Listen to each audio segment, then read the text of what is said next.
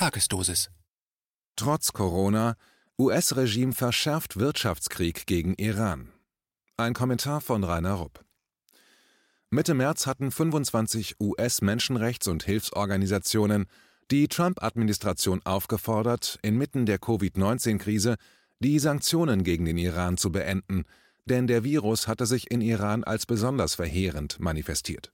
Zum Zeitpunkt des Aufrufs hatte es im Iran 21.638 bestätigte Fälle und 1.685 Corona-Tote gegeben.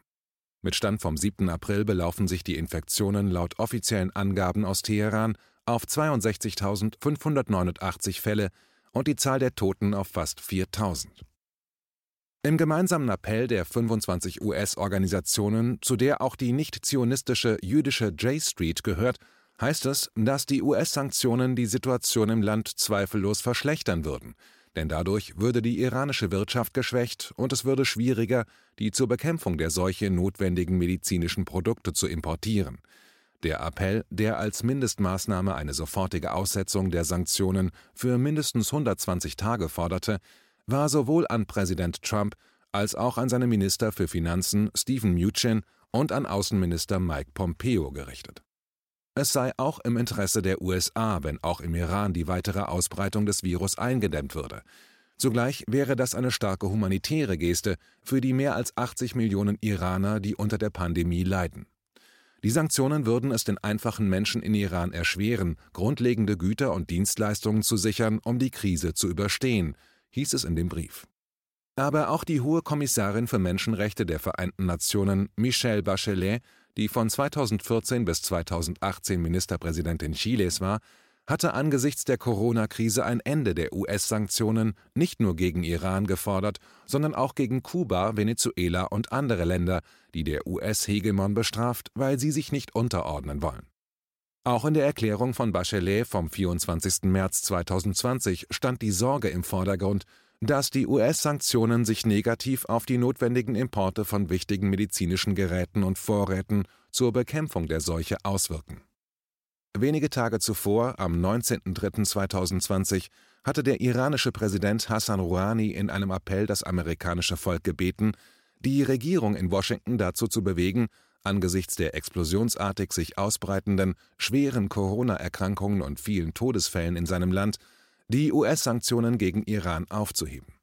Die rechtswidrigen US-Sanktionen würden Irans Wirtschaft schwächen und damit auch die Fähigkeit des Landes im Kampf gegen den Virus zu bestehen. Wörtlich hieß es im Appell, Zitat, die Sanktionen töten buchstäblich Unschuldige. Zitat Ende. Hier ist es wichtig zu wissen, dass die US-Sanktionen zum Beispiel gegen Iran nicht nur Exporte aus den USA betreffen, sondern auch aus anderen Ländern in den Iran.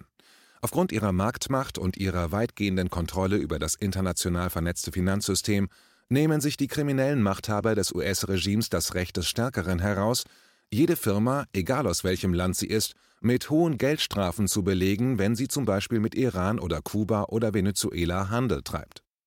Und wenn dann diese Firma, zum Beispiel aus der EU, die US-Strafe nicht bezahlen will, werden alle ihre Guthaben in den USA vom US-Finanzministerium eingefroren oder gar eingezogen und die Firma selbst wird auf eine US-Boykottliste gesetzt, sodass sie keine Geschäfte mehr mit ihren Kunden in den USA tätigen kann. Ein kleiner Rückblick. Nach dem Atomabkommen von 2015 zwischen Iran, den USA unter Präsident Obama, der EU vertreten durch Deutschland, Frankreich und Großbritannien und Russland und China waren die internationalen Sanktionen gegen den Iran aufgehoben worden. Das war quasi eine Gegenleistung dafür, dass Teheran die Beschränkungen seines nationalen Atomprogramms akzeptierte, obwohl diese Einschränkungen über die im UN-Nichtweiterverbreitungsvertrag vorgesehenen Grenzen weit hinausgingen. Unter starkem zionistischen Einfluss kündigte Donald Trump im Jahr 2018 dann einseitig den Atomvertrag mit Iran. Zugleich verhängte er erneut brutale Sanktionen gegen das Land, um Teheran zu zwingen, den Vertrag mit für Teheran inakzeptablen Zugeständnissen an Washington neu zu verhandeln.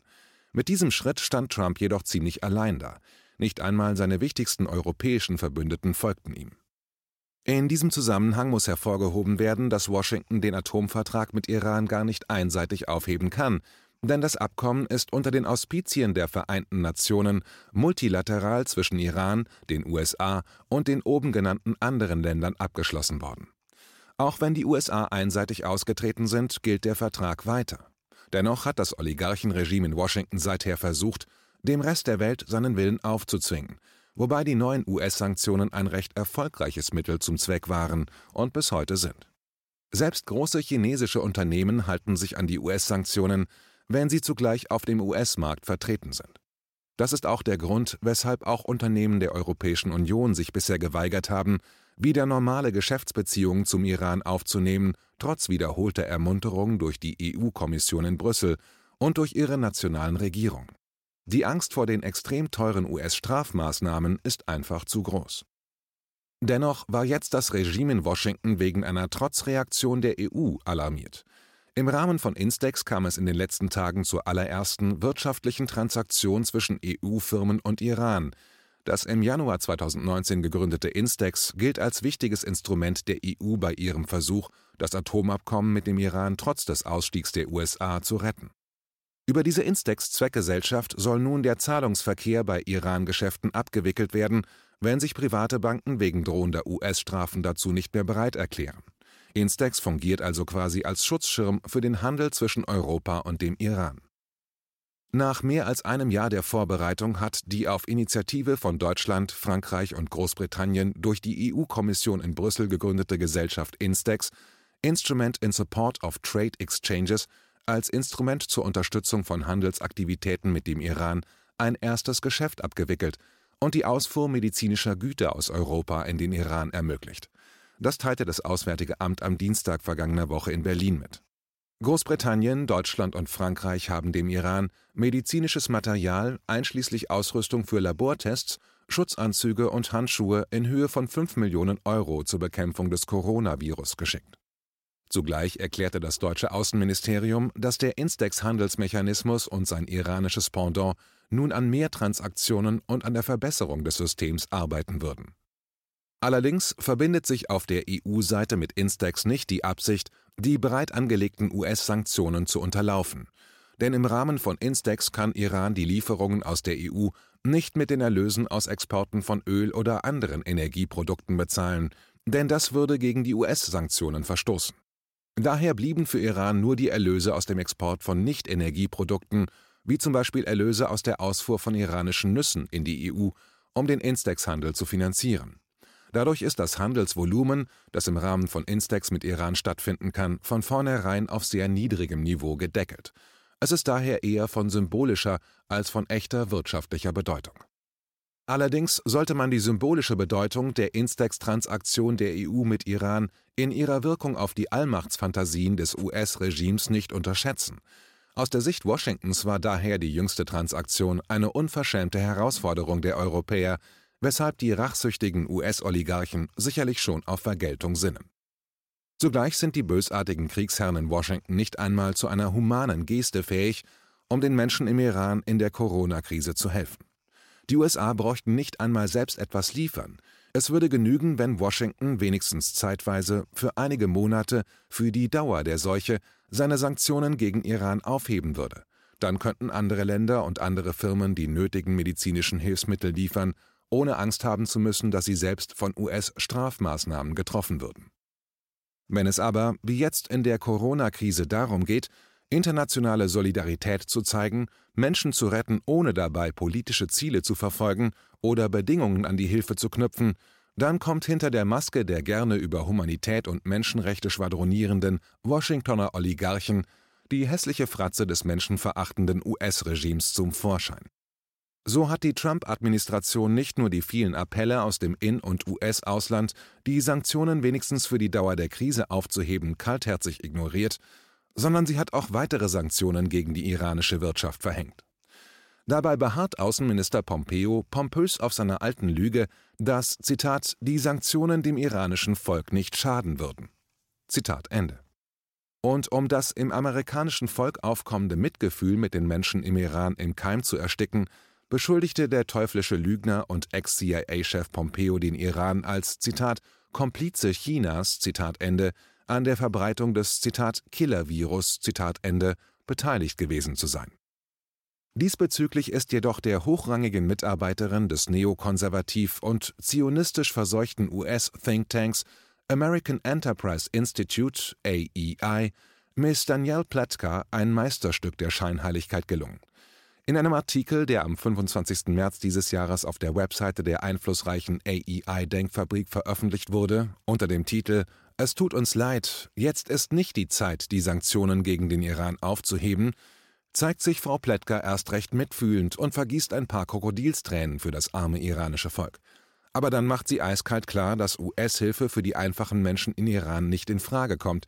Hier folgt Frau Pletka im Originalton. Zitat Das Coronavirus hat den Iran bisher härter getroffen als die meisten anderen Länder. Die ausgehobenen Grabstätten sind so groß, dass sie von Satelliten aus dem All gesehen werden können. Für jeden, der das iranische Volk kennt und sich um das iranische Volk kümmert, ist dies eine Tragödie von massivem Ausmaß. Es ist daher vielleicht nicht verwunderlich, dass die Forderungen nach einer Sanktionsentlastung zunehmen. Aber es gibt einen Unterschied zwischen der Sorge um das iranische Volk und der Sorge um das Regime, und die Aufhebung der Sanktionen wird nur dazu dienen, das System zu stützen, das das iranische Volk weiterhin tyrannisiert. Zitat Ende. Aus den Worten von Frau Pletka spricht derselbe Geist wie aus denen eines US-Offiziers damals in Vietnam, der einem Journalisten gegenüber erklärt hatte, Zitat, um das Dorf zu retten, mussten wir es zerstören. Zitat Ende. Bei solchen Rettern braucht man keine Feinde. Leider sind die selbsterklärten Herren des Universums in Washington immer noch recht erfolgreich, wenn es um die weltweite Durchsetzung ihrer brutalen Sanktionsmaßnahmen geht. Zwar verstoßen diese Maßnahmen in der Regel nicht nur gegen internationales Recht, sondern sie nehmen nicht selten die Form eines regelrechten Wirtschaftskriegs an.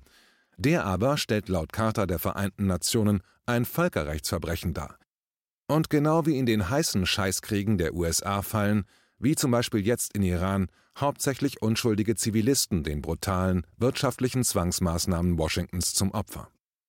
Aber das ist den Machthabern in Washington ebenso egal wie das Völkerrecht – denn diesbezüglich lautet ihr Wahlspruch legal, illegal, scheißegal.